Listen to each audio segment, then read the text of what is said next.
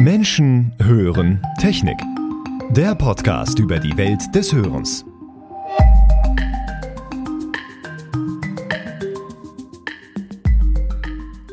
Hi Sascha. Hallo Dennis. Grüß dich. Ja, jetzt nochmal vor der Sommerpause. Die Temperaturen steigen, es wird heiß. Ich äh, fahre dieses Wochenende äh, in meine alte Heimat nach Baden-Württemberg und uns wurden schon angekündigt, 36 Grad soll es wohl haben. Ich weiß gar nicht, wie viel Eis ich dazu verzehren kann, dass ich das einigermaßen runtergekühlt bekomme. Aber darum soll es heute nicht gehen, sondern wir wollen mal auf das Thema und vielleicht kann man jetzt den Bezug in die Ferne, ne, also in die alte Heimat, mal so ein bisschen so eine Brücke schlagen. Denn vielleicht geht es dem einen oder anderen Menschen so, wenn man einen äh, jahrelang irgendwo gewohnt oder gelebt hat und äh, man war mit dem Service von allem, sei es der Optiker, sei es der Akustiker, sei es sonst was, sehr zufrieden gewesen und möchte irgendwie diesen Kontakt zu diesen Personen beibehalten, dann äh, wissen wir, gibt es heute die Möglichkeit, ja ähm, über Online seinen Kontakt weiter zu behalten. In der Medizin nennt sich das Ganze Telemedizin und das ist auch äh, groß am im Anstieg. Also ich habe jetzt zum Beispiel aktuell auf meinem Smartphone gerade die App doktor.de offen, die mir verspricht, 365 Tage im Jahr für mich da zu sein und ohne Wartezeit sofort einen Online-Sprechstundentermin in Anspruch zu nehmen. Diese Brücke möchte ich jetzt mal in die Hörakustik mal schlagen, lieber Sascha, denn ähm, seit einem Jahr, seit über einem Jahr gibt es ja die Möglichkeit für Hörakustikerinnen und Hörakustiker tatsächlich diese Kompetenz zu erwerben, ebenfalls einen digitalen Service anbieten zu können für Kundinnen und Kunden, die vielleicht ja das Haus nicht verlassen oder selber gerade auf einer Veranstaltung sind und unbedingt einen digitalen Service in Anspruch nehmen müssen. Wie steht es denn da aktuell? Frage mal an dich. Digitale Services, wie ist es da aktuell um Deutschland bestellt? Äh, tendenziell sogar sehr gut, äh, kann man zusammenfassen, wenn man jetzt rein sich die Teleaudiologie in Deutschland anguckt. Im Übrigen sehr witzig, ich habe ebenfalls auch eine App, vielleicht greift auch das gerade so ein bisschen um sich, die nennt sich allerdings Doctolib, also da sind meine Ärzte jetzt okay. gelistet. Ähm, scheint also schon ein Trend zu sein, äh, dass sich äh, solche Systeme ja mehr und mehr etablieren und äh, wir alle dann höchstwahrscheinlich mit solchen Apps mal in Berührung kommen und da zukünftig auch über den Arzt dann äh, direkt verfügen können, sei es dann per Sprechstunde online oder aber darüber einen Termin buchen. Das habe ich jetzt kennengelernt und auch zu schätzen gelernt. Ne? Weil es ist ganz mhm. praktisch, sobald nämlich beim Arzt mal ein, ein, Termin wegfällt, weil jemand nicht kommt oder nicht kann kurzfristig, dann wird der quasi wie in so einer Lotterie ausgeschrieben und der, der zuerst drückt, kriegt dann früher den Termin. Das finde ich total okay, lustig. Okay. Habe aber dadurch auch schon Facharzttermine, äh, Facharzttermine deutlich äh, früher bekommen, als ich sie sonst bekommen hätte. Deswegen, also es ist für den Arzt eine Win-Situation. Er hat nicht nachher einen leeren Kalender zu diesem Zeitpunkt. Für denjenigen, der es nutzt, eine Win-Situation, weil er kommt gegebenenfalls früher dran. Und äh, der Service generell dabei ist auch ein Thema, wo ich sage, das sehr, sehr ansprechend ist. Ne? Wo wir aber dann mhm. wieder zu der ähm, Hörakustik kommen, aus der ich und, und ja auch du stammst. Ähm, da muss man tatsächlich sagen, gibt es die Teleaudiologie auch schon jetzt etwas länger, seit 2016.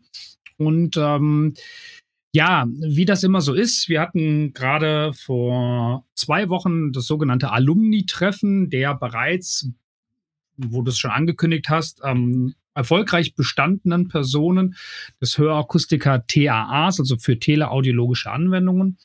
Und äh, da haben wir mal so nach einem Jahr auch da mal ein Rückspiel geguckt und hatten einen Arzt dann vor Ort, der referiert hatte. Und der hat auch okay. mal uns darüber aufgeklärt, wie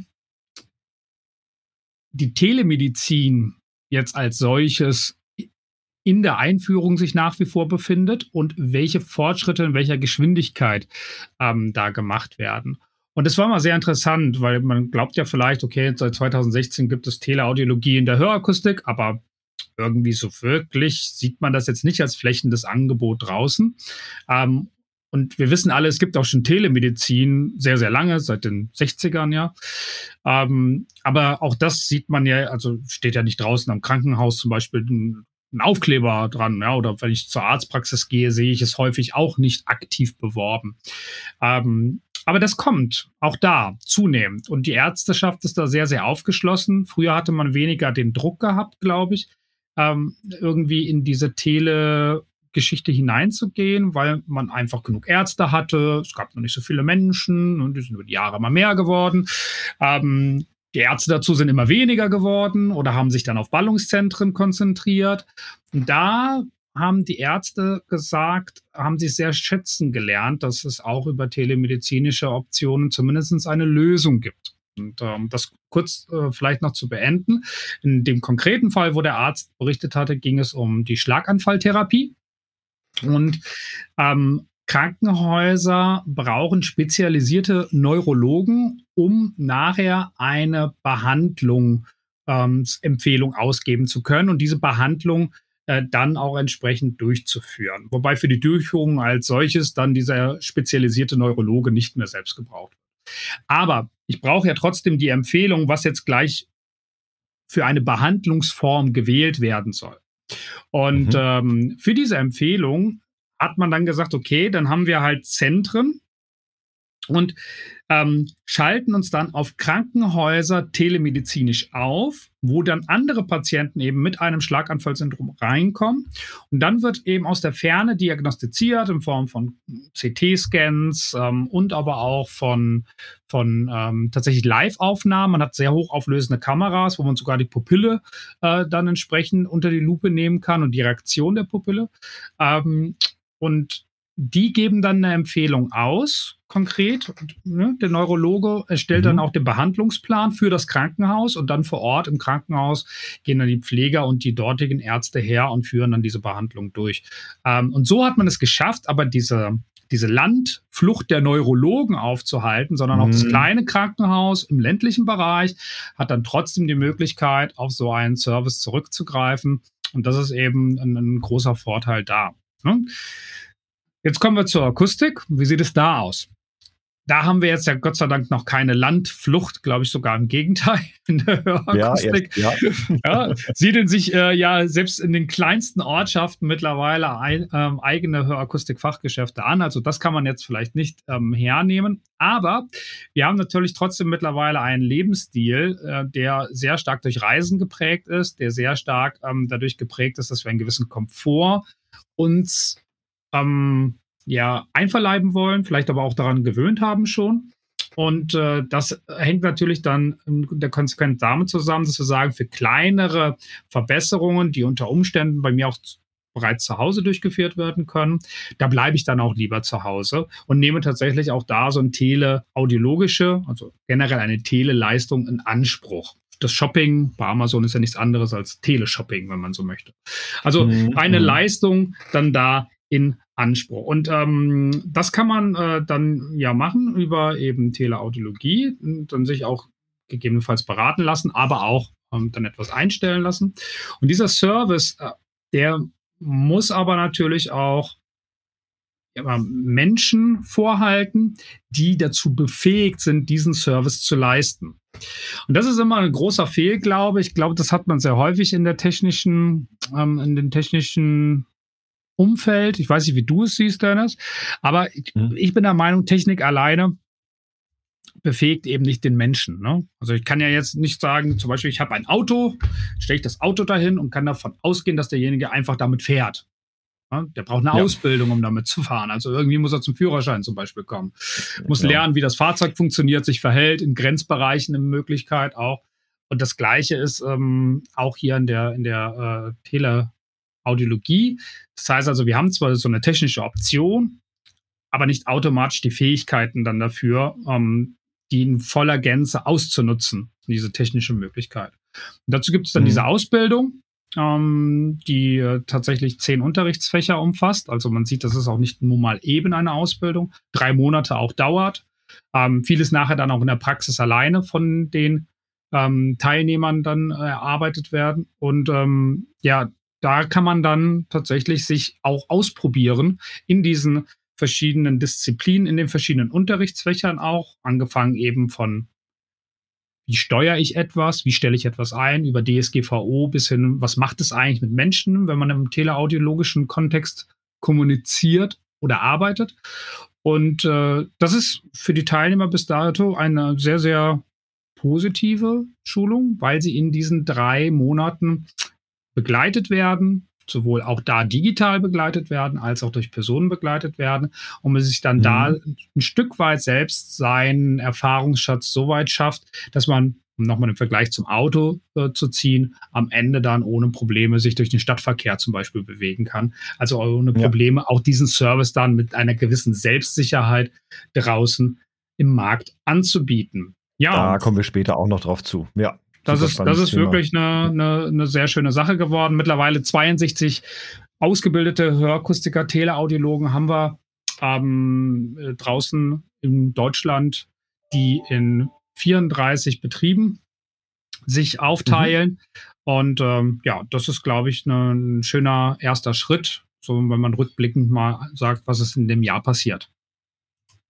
Auf jeden Fall. Und ich glaube, das ist auch ein super spannender, super spannendes Themenfeld, eben auch für ja, den Nachwuchs, der eben in die Hörakustik eben auch reinkommt, dass wir eben auch hier digitale Angebote auch haben, vielleicht auch Remote-Arbeitsplätze zum Beispiel anbieten können. Aber ich denke auch ganz andersrum die ähm, Käufererfahrung, so nenne ich es jetzt einfach mal, diese Customer Experience, die man dabei hat, ähm, die kann man damit mit seinem Unternehmen, glaube ich, auch nochmal aufs nächste Level bringen. Also praktisches Beispiel, ich habe mir jetzt ähm, vor kurzem eine, eine Sonnenbrille äh, fertigen lassen und das sollte relativ zügig gehen. Und äh, ja, wie es dann bei mir halt auch so ist, ich habe halt eben auch wenig Zeit. Ich habe gedacht, okay, ähm, ich weiß jetzt bei meiner jetzigen äh, normalen Lesebrille, ähm, wie das bei meinem Optiker ist und die macht auch gute Arbeit, alles super, alles toll, aber es dauert dann eben doch äh, länger, eben diesen ganzen Prozess bei ihr da mit durchzumachen. Und bei der Sonnenbrille bin ich dann eben auch auf ein, ja, auf eine Seite gekommen, wo es dann hieß, hier, mach dein, hier kannst du das Modell raussuchen, kannst dir per ähm, äh, AR, also Augmented Reality, kannst du dir die aufsetzen, kannst schon mal gucken, wie die sitzt. Ähm, und wenn du willst, vereinbare jetzt hier, der, der Button, der war quasi direkt darunter, vereinbare dir hier deinen Sehtest in der Umgebung, zack, ausgewählt, ähm, Termin gemacht, hingefahren, drangekommen, Person, die, die Optikerin kennengelernt, kurz den Sehtest gemacht, kurz gesagt, ähm, was soll es sein, das soll es sein, gleich den ganzen Bestellprozess mit ihrem Computer gemacht und ja, wurde mir jetzt nach Hause zugeschickt, ist heute gerade vor einer Stunde geliefert worden. Und äh, das war eine sehr, sehr schöne Erfahrung. Auch eben dieses Thema Bestätigungs-E-Mail, ne? Hier, denk an deinen Termin, der ist gebucht und alles. Und da muss ich sagen, das war alles auf dieser digitalen Ebene, gerade für mich, der jetzt so wenig Zeit hat und auch Thema Aufmerksamkeitsspanne, wir haben das ja auch nochmal, der immer dran denken muss, ach ja, ich habe da noch einen Termin und so, immer nochmal so kleine Reminder zu bekommen. Würde ich jetzt mal in dieses große Feld digitaler Service dann eben auch noch mit reinspielen. Mhm. Und wenn es jetzt um das Thema ja, Telebetreuung geht, auch hier ähm, letztes Jahr ist das für uns relevant gewesen, auch nochmal so eine Finanzberatung äh, zu bekommen. Natürlich kennen wir das ganz klassisch, ne? Ich gehe zu meinem Bankberater beispielsweise hin und da hieß dann aber auch, ey, bieten wir auch online an, also machen wir einen Termin. Suchen Sie sich den online raus, wir schalten uns dann gemeinsam zusammen. Check auch 24. das ist eine schöne Sache. so in die Richtung zum Beispiel. Und äh, ähm, oder was man vielleicht an dieser Stelle nochmal betonen muss, in die Richtung bist du auch gegangen, dass es am Ende, glaube ich, für mich jetzt als Anwender aber trotzdem wichtig ist, dass ich am Ende eben einen, einen Menschen habe, der mir aber trotzdem den Service bereitet, die Betreuung mit mir macht und ähm, den ich dann eben auch Fragen stellen kann und der mich auch dazu befähigt, auch äh, selber auch weitergehend dann weitere Schritte anzugehen. Und wir hatten das Thema ja auch immer mal wieder, wenn man denkt, sowas kann man in Zukunft mal automatisieren, so einen solchen Service. Also wer das kennt, mit äh, ja mal so einem Chatbot zu schreiben oder so. Es ist ja ganz nett, aber es bringt einen häufig nicht auf die Antwort manchmal, die man haben möchte. Und dann ist es manchmal doch einfacher und schneller, vielleicht doch kurz ein Telefonat zu führen oder über eben einen digitalen Videocall mal kurz mit einer Person die Sache zu klären. Ja, wobei beides funktioniert. Ne? Also auch der Bot kann dich ja dann ja. dahin führen, dass du eben am Ende eine Person hast. Also ich glaube schon, dass man darüber genau. so anfängliche Sachen schon gut abfangen kann. Aber ich gebe dir vollkommen klar, also recht. wenn der das vorsortiert, mhm. wenn, wenn er das vorsortiert, dann ist es auf jeden Fall, glaube ich, auch für mich hilfreich, wenn ich dann schnell eine Antwort bekomme. Aber sobald es eben komplexer wird, dann sollte so ein System auch schnell mhm. darauf aufgebaut sein, dass es eben sagt, hier, ich stelle die Verbindung her, bitte bleib kurz dran. Ja, Ich glaube, die Pandemie war auch in vielerlei Hinsicht jetzt rück betrachtet wirklich ein Katalysator für die, die ganze Teleservice, ähm, diesen ganzen Teleservice-Bereich, ja, wenn man das mal so groß fassen möchte.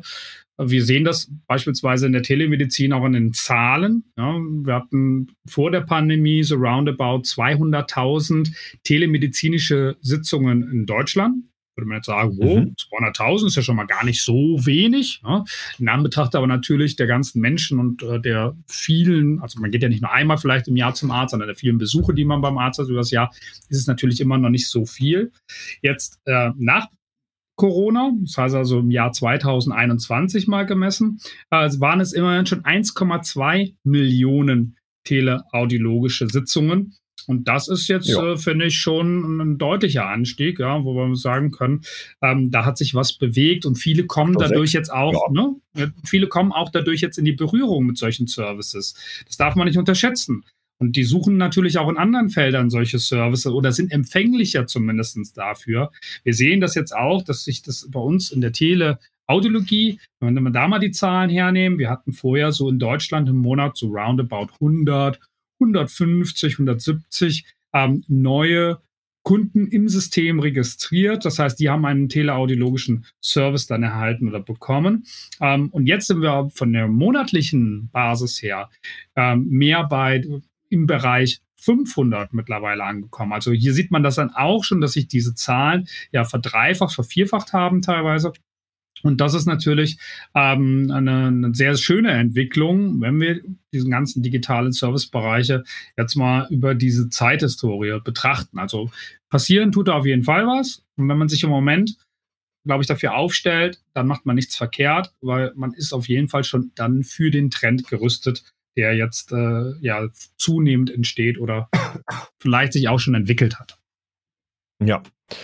Also kann man, glaube ich, an dieser Stelle zusammenfassend sagen, ja, das Thema ist präsent, ja, es ist ein Wachstumsthema und ich glaube, jeder, der in diesem Feld irgendwie tätig ist und darüber nachdenkt, sein Unternehmen vielleicht auch um diese Komponente zu erweitern.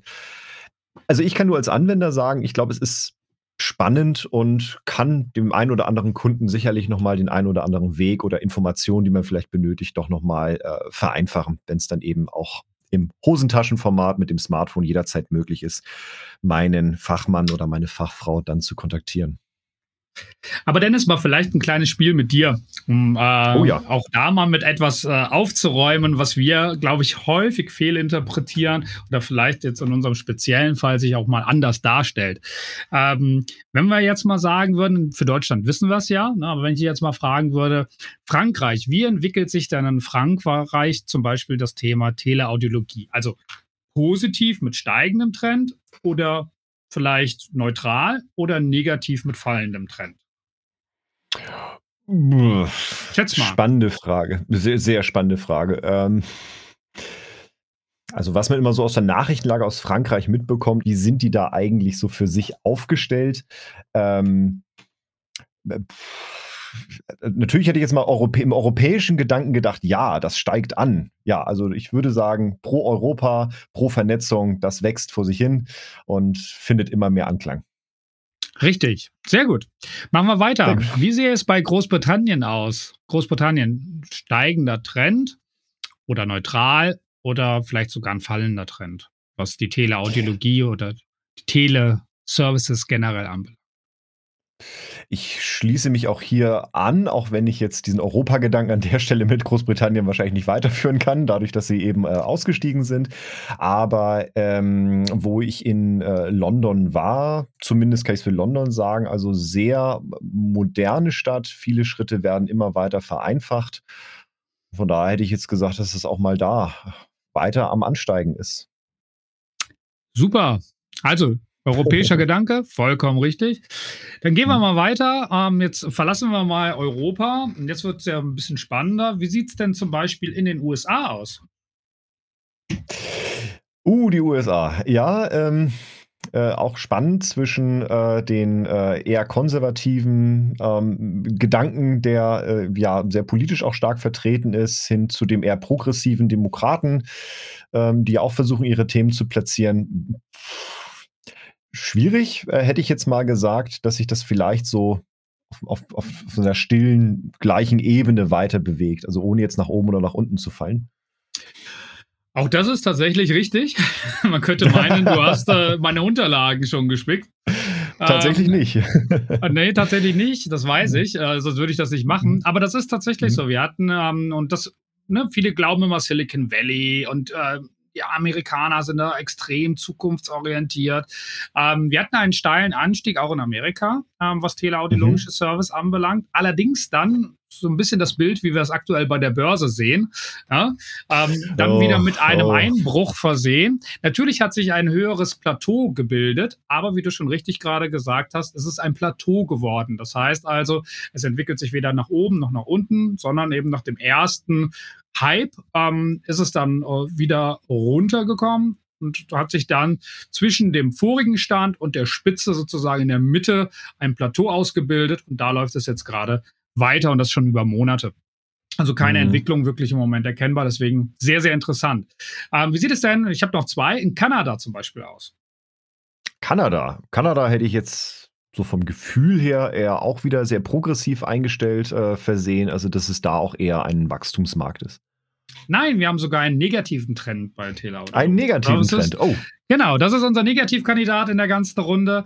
Ähm, äh, hier haben wir auch einen Corona-Ausschlag gehabt, der sich aber dann wirklich ins Negative nachher gekehrt hat, nochmal sehr drastisch. In den letzten Monaten vor allen Dingen ist das dort zu beobachten, also auch sehr interessant, ähm, wie äh, man das manchmal so viel einschätzen würde. Und den letzten, den ich jetzt auf dem Zettel habe, ist Japan. Wie sieht es denn in Japan aus? ja, Japan. Äh, alles, was ich aus der Kindheit äh, mit Zukunft verbunden habe, kam irgendwie immer aus Japan, sei es irgendwelche Roboter oder irgendwelche Science-Fiction-Manga-Serien. Von daher hätte ich natürlich gesagt, dass äh, gerade Japan ein sehr, sehr starker Markt ist, was das Thema Telemedizin und äh, Digitalisierung angeht. Ja, auch da muss ich dich leider enttäuschen, Dennis. auch, auch, hier äh, haben wir einen Markt, ähm, wo wir eine, eine Stagnation mehr erleben mit einem leicht rückläufigen Trend. Ähm, was auch da spannend ist. Ich hätte es genauso eingeschätzt. Deswegen fand ich dieses Spiel jetzt mal ganz lustig. Ähm, man mhm. sagt ja immer dieses ne, Good Old Germany beispielsweise oder Europa, der alte Kontinent, so unter dem Motto, obwohl er eigentlich der jüngste mitunter ist, wenn man dieses Gebilde sich zumindest anguckt. Und ähm, dass da irgendwie nicht so viel geht. Ne? Das wird ja auch dieses Bild sehr häufig von den USA so gezeichnet. Dass sich das dann mhm. aber anders darstellt ähm, und äh, dass wir in Europa, was Teleaudiologie anbelangt, sogar Vorreiter sind und, und sehr, sehr aktiv sind. Das fand ich, das war eigentlich die spannendste Beobachtung bei der ganzen Thematik. Ähm, und äh, ja, und wir durchaus äh, mit äh, allen anderen Industrienationen, die technisch sehr versiert sind, ähm, mithalten können, wenn nicht sogar auf Augenhöhe oder drüber sind. Ja? Also auch mal Vorreiter mhm. sind in etwas und damit dann auch unsere Erfahrung wieder in die Märkte skalieren können. Also ein sehr interessantes Bild. Das ist einmal so ein kleiner Exkurs zu dem, wie die Teleaudiologie so weltweit gerade sich also entwickelt. Fazit, Europa Speerspitze für dieses ganze Thema digitale Services. Von daher, ja, liebe Zuhörerinnen, liebe Zuhörer, Sie haben es gehört. ähm, Sie können nach wie vor vorne mit dabei sein und es gibt eben Fortbildungen für teleaudiologische Anwendungen. Jetzt schlage ich aber mal den Bogen zu einem zweiten Thema, das hast du vorhin schon angerissen. Und zwar, jetzt habe ich ja diese Fortbildung und wenn ich es richtig verstanden habe, dann ist die ja auch zum Teil eben digital ja auch aufgebaut. Wie steht es denn jetzt für dich als ähm, Leiter Audiologie und Training mal so ganzheitlich? Ähm, weißt ja natürlich, wie es in Deutschland ist, aber auch anderswo. Ähm, wie steht es denn um das Thema ja, digitales Lernen? Ähm, wir gehören ja jetzt zu einer Generation, die nicht wie früher einmal etwas lernt und das dann eben bis zur Rente, sag ich mal, einfach genauso weiterspielt, sondern uns ist ja bewusst, dass sich die Welt verändert, ähm, mhm. progressive Themen überall Einzug nehmen und es sehr wichtig geworden ist, wenn man eine gewisse Expertise ja auch weiterhin äh, im Feld behalten möchte, ähm, sich auch laufend fortzubilden. Und ja. wie machen die Menschen das heute und wie steht es um digitale Lernumgebung? Mhm. Vielleicht mal für einen Einstieg und das auch gerne für die Hörer hm, gibt es ein ganz tolles Buch. Ich glaube, du hast es mittlerweile vielleicht auch schon gelesen. Ich hatte es dir mal empfohlen. Mhm. Das ist ähm, mhm.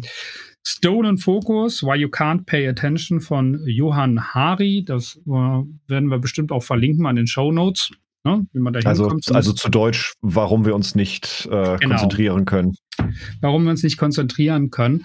Und äh, da stehen viele ähm, Punkte drin, die äh, sehr, sehr wichtig sind, wenn wir heute darüber nachdenken, wie wir Informationen verarbeiten ähm, und wie wir natürlich auch längerfristig lernen wollen. Das heißt also nicht nur, dass wir jetzt etwas aufgenommen haben, sondern dass es dann auch gespeichert bleibt und dass wir es gegebenenfalls auch mal zur Anwendung bringen können im späteren Verlauf.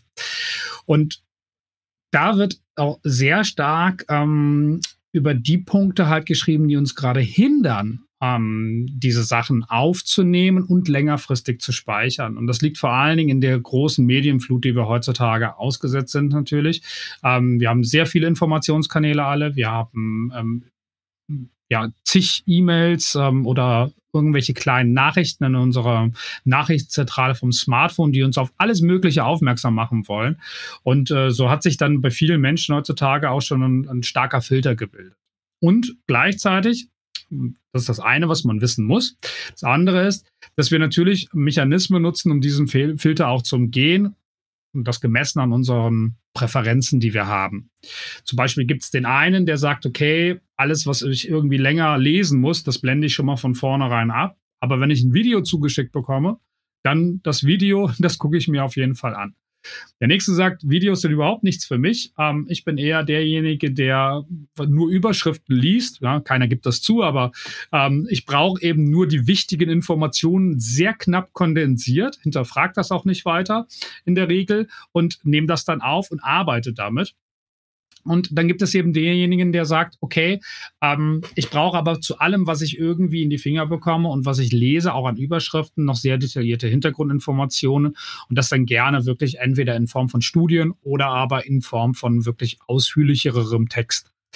Ähm, und all diesen verschiedenen Typen und Ansprüchen ähm, gerecht zu werden. Das ist eben genau die Kunst. Wenn man jetzt heutzutage darüber nachdenkt, wie möchte ich denn jetzt eigentlich äh, oder welches Lernangebot stelle ich denn jetzt eigentlich Menschen, die lernen wollen?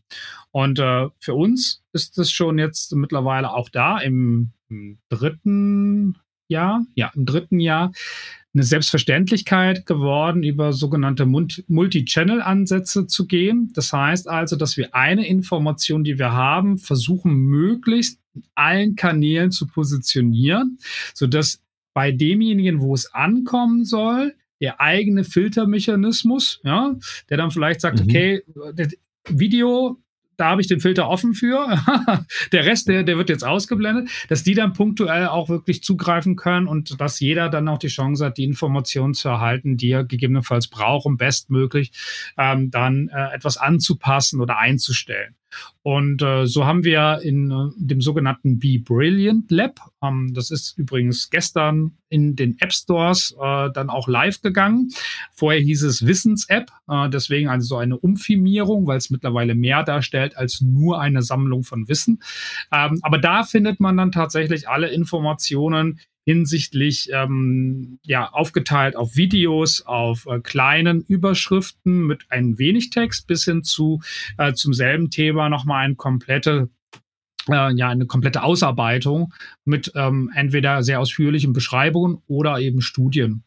Und so hoffen wir, dass wir dann eben durch diesen gestohlenen Fokus, den wir heute häufig haben, ein bisschen durchkommen.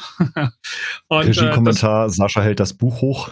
genau, dass wir, dass wir ähm, hier dann eben es schaffen, die Aufmerksamkeit auf das Thema mal zu lenken für eine gewisse Zeit, die es braucht, um dann komplett verarbeitet zu werden und dann auch in Anwendung zu kommen. Ne? Das ist so ein bisschen die, die Strategie dahinter. Ja, und äh, bisher sehr, sehr erfolgreich. Das ist meine, ähm, kein Geheimnis, dass wir mittlerweile über 5000 Lernende im System haben. Ähm, wir haben auch Lernfragen dann beispielsweise im System, wo man dann drüber sich auf Prüfungen vorbereiten kann. Bis zu 700 Lernfragen sind dort mittlerweile drin.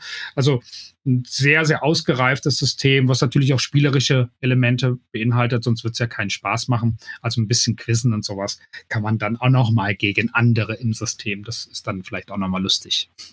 Ja, Nee, coole Sache. Und äh, von daher glaube ich auch da, da sind wir äh, oder ist zumindest diese Plattform auf dem, auf dem richtigen Weg. Ähm, ich denke nämlich auch hier wieder die Corona-Pandemie. Wir waren ja auch teilweise in, in, in Kurzarbeit und irgendwie merkt man dann doch so, schön natürlich auch mal ein dreieinhalb Stunden Arbeitstag war, dass man trotzdem irgendwann so einen Punkt kommt, hey, ich brauche nochmal irgendwie Info oder hey, jetzt habe ich die Zeit, wie war das Thema nochmal? Und da gibt es ja eben inzwischen viele, viele Anbieter äh, im, im Internet, die ähm, ja so, so Online-Schulen tatsächlich anbieten mhm. oder Kurse entsprechend. Und das ist super schön, sich darüber kurz und knapp oder auch mal sehr ausführlich ähm, über einem Thema ähm, auseinandersetzen zu können, sei es jetzt eben LinkedIn Learning oder Udemy oder wie die Plattformen nicht alle heißen. Ähm, was dann natürlich fehlt, ist so ein bisschen dieser praktische Austausch, ne, den ich dann ähm, vielleicht nochmal bräuchte. Wie kann ich jetzt das, was ich gelernt habe, so ein bisschen ins Feld bringen? Und ich glaube, wenn man da so eine branchenbezogene ähm, Lern Lerneinheit hat, dann ist das nochmal was anderes. Ne? Aber das meint es ja auch, ne? Multichannel heißt ja nicht nur, dass ich digital äh, dann auf verschiedenen Kanälen bin, sondern der eine lernt beispielsweise in der Gruppe äh, sehr gerne. Das kann er dann sowohl digital machen ähm, als auch äh, in Persona, ja, also im realen Leben. Auch dafür gibt es ja dann ein, ein Angebot, was gestellt wird, genauso wie das ein Training dann auch ähm, bei einem selbst stattfinden kann in seinen ähm, ja, beruflichen Kontext, wo immer er dann auch gerade arbeitet. Und auch äh, das ist natürlich eine sehr, sehr schöne ähm, Option, die es dann parallel nochmal dazu gibt. Das heißt also, äh, zusammengefasst, ähm, egal wo man dann ist, hat man die Möglichkeit, heute in dieser Verbindung digital und eben vor Ort, äh, glaube ich, das Bestmögliche für sich herauszuholen. Braucht es aber auch, denn was wir sehen ist natürlich auch eine gewisse Dünne an Personaldecke. Ja, also wir haben heute nicht eine dicke mhm. Personaldecke, sondern wirklich eine sehr, sehr dünne Personaldecke. Ähm, alle Branchen mittlerweile, ich weiß nicht, wo die Menschen alle hin sind, aber egal, ob ich jetzt am Hafen einen Hafenarbeiter brauche oder im Restaurant eine Bedienung oder irgendwer, der das Hotel aufschließt, so habe ich aber auch heute keinen Hörakustiker mhm. mehr, der irgendwie über ist. Ähm, und äh, da ist es natürlich umso schwieriger, wenn man mal konkret in Fortbildungen nachdenken will und vor Ort Training beispielsweise. Stellt man sich mal vor, jemand sitzt zum Beispiel alleine in einem Fachgeschäft, muss aber sich auch gleichzeitig noch um Kunden kümmern, also die Türe offen halten, zumindest für den Fall gewappnet sein, falls jemand gleich hereinkommt, hat vielleicht auch noch das Telefon neben sich liegen, falls jemand dann anrufen sollte und eine Frage hat oder einen Termin vereinbaren möchte. Und soll jetzt noch in dieser Zeit, in dieser angespannten ähm, ähm Position, in der er sich befindet, noch irgendwie Informationen aufnehmen und später am besten Fall noch transferieren. Das ist natürlich etwas, da kann man, glaube ich, von vornherein sagen, das wird so nicht funktionieren. Insofern kann man da dann mal immer noch sehr guten Link geben, ja, zu sagen, okay, kurz umrissen das Thema, aber digital dann die Möglichkeit, wann immer es der Kalender zulässt, dann nochmal auszuarbeiten. Und das ist auch das, was wir unter Blended Learning vor allen Dingen verstehen, ja, ähm, den Impuls zu setzen durch eine Präsenz, aber später eine Vertiefung zu erzielen über digital. Und ich glaube, das ist die, die Zukunft auch, wenn wir ins allgemeine Thema Lernen hineinschauen. Ja, auf jeden Fall. Und ich denke, da sind äh, Schulen für, sollten immer mehr dafür ausgestattet werden. Branchen ja. sollten immer mehr dafür ausgestattet auch. werden, dass eben Informationen ähm, nicht nur präsent, in der Präsenzveranstaltung vor Ort eben äh, vermittelt werden, sondern eben digital dann auch jederzeit für jeder Mann, jeder Frau ähm, im Nachgang zur Verfügung steht. Ja. Ja. Richtig. Sehr spannendes Thema. Ja, zum Thema Personaldecke kann ich nur eine kleine Anekdote erzählen. Äh, ich war neulich in einem Hotel und äh, wurde von äh, der äh, Rezeptionistin dann äh, mit den Worten verabschiedet: Ja, äh, ich habe jetzt übrigens Schichtende. Sie sind am Ende alleine. Mit dem Schlüssel kommen Sie überall hin, also hauptsächlich hier ins Zimmer und vor allem auch in das Hotel wieder rein. Ähm, ansonsten ist dann hier keiner mehr. Ja, schöne Geschichte. Ich dann fast alleine im Hotel, hatte mir dann irgendwann mal äh, dann was zu essen geholt und wollte mir das dann ähm, ja im Hotelzimmer dann eben ähm, zu mir nehmen. Und äh, wie es dann war, hatte ich keinen Löffel bei mir. Ähm, ja. Also du durftest nicht in die Hotelküche. Sagen wir so, sie war nicht abgeschlossen. Okay. Ich das hörte sich gerade so an, dass du einen Schlüssel hattest, zu dem du zu allem Zugang hattest und hast dir dann erstmal was zu essen geholt. Sonst äh, nein, so war es nicht. Aber als es dann darum ging, das Essen zu mir zu nehmen, ich brauchte das Instrumentarium dafür, dann äh, war tatsächlich das ganze Hotel auf einmal für mich da und äh, die Türen nicht verschlossen. Ähm, ja, von Sehr daher äh, Obacht mit den Personaldecken und äh, wen man was machen lässt. ich habe jetzt nur ein Löffelchen mit mir genommen. Genau. Ähm, ja, Vielen Dank, Sascha. Ich glaube erstmal so für den Überblick über diese beiden Themen, die wir heute mal aufgreifen wollten. Wie steht es um digitale Services? Ähm, nicht nur in Deutschland, sondern dank dir jetzt äh, mal so weltweit mal so einen kleinen Ausschnitt mal zu sehen. Das fand ich ganz schön. Und vor allem, wie lernen wir heutzutage eigentlich? Welche Möglichkeiten haben wir, da mal so einen Ausschnitt zu bekommen, wie es jetzt eben gerade bei uns in der Branche aussieht? Ich denke, die, das Be Brilliant Lab können wir auch gerne mit in die Show Notes packen. Das kommt in die Show Notes. Ne, zum Play Store, zum App Store, natürlich auch ähm, für Desktop Windows PC, sodass man da also ähm, wirklich auch da sieht, Multichannel, wir sind auf jedem Kanal elektronisch vertreten und äh, da hat jeder die Möglichkeit eigentlich, sich mal umzuschauen. Sehr schön. Ja, dann Sascha, vielen Dank für deine Zeit. Äh, normalerweise haben wir ja immer noch äh, die Möglichkeit, unseren Gast, in dem Fall äh, dich, ein äh, Thema nominieren zu lassen oder eine Person. Ähm, ich würde das an dieser Stelle einfach mal aufgreifen, weil wir das ja schon mal hatten, und zwar, was du gerade vorgestellt hattest, das Buch Stolen Focus, also wie es um unsere Aufmerksamkeit besteht. Und äh, mal so einen kleinen Ausblick für die Zukunft. Ähm, da wollen wir natürlich Gesprächspartner einladen, die äh, sich tatsächlich ja beruflich damit auseinandersetzen, teilweise auch daran forschen in diesen Feldern, gerade wenn es um das Thema Hörwahrnehmung geht. Aber vielleicht schaffen wir sogar einen Rundumschlag mal darüber zu bringen, was denn generell mit unserer Aufmerksamkeit Aufmerksamkeit passiert ist. Ich erinnere mich an eine äh, Schulung mit dir, wo du ja auch sagtest, dass unsere Aufmerksamkeitsspanne des Menschen im äh, 20., 21. Jahrhundert inzwischen kürzer ist als die eines Goldfisches. Äh, so war es, glaube ich. Erschreckend. Ja, und das wollen wir mal in den einer der nächsten Episoden mal ein wenig zum Thema nehmen und uns versuchen, mal uns darauf zu konzentrieren. es war äh, die, genau die Aufmerksamkeitsspanne eines gängigen Internetnutzers im 21. Jahrhundert. Ja, das ist genau, so das. sehr, sehr traurig, ja. ja. Vielen Dank. Aber dir. Vor, vor allen Dingen, weil es auch spannend ist, ne? Aufmerksamkeit, wir reden ja sehr, sehr viel darüber in der Hörakustik. Aber wenn ich zwar ein extrem gutes Hören habe, heißt das ja nicht automatisch, dass ich mich auch auf die richtigen Sachen konzentriere. Ne? Deswegen genau. ist das Thema Aufmerksamkeit definitiv wichtig. Auf jeden Allgemein. Fall. Sascha, vielen Dank dir. Ähm, ich wünsche dir, falls wir uns jetzt erstmal nicht mehr hören, werden wir noch erstmal einen schönen Urlaub, schönes Wochenende. Genieß den äh, heißen Sommer. Bin gespannt, wie es dann, wie, wie wird es bei dir? Weißt du es schon, wie viel Grad auf dich zukommen? Nein, das weiß ich nicht. Ich weiß nur, dass ich ja morgen zum Konzert gehen werde mit meinem Sohn, Fantastischen Vier, am Rhein-Energie-Stadion. Und äh, da werden es 34 schön. Grad, also es wird ja. heiß. Wird heiß. Heiße Show. alles klar. Also, alles Gute dir. Wir hören uns, ja? Danke dir. Bis dann. Bis dahin. Danke. Tschüss. Ciao.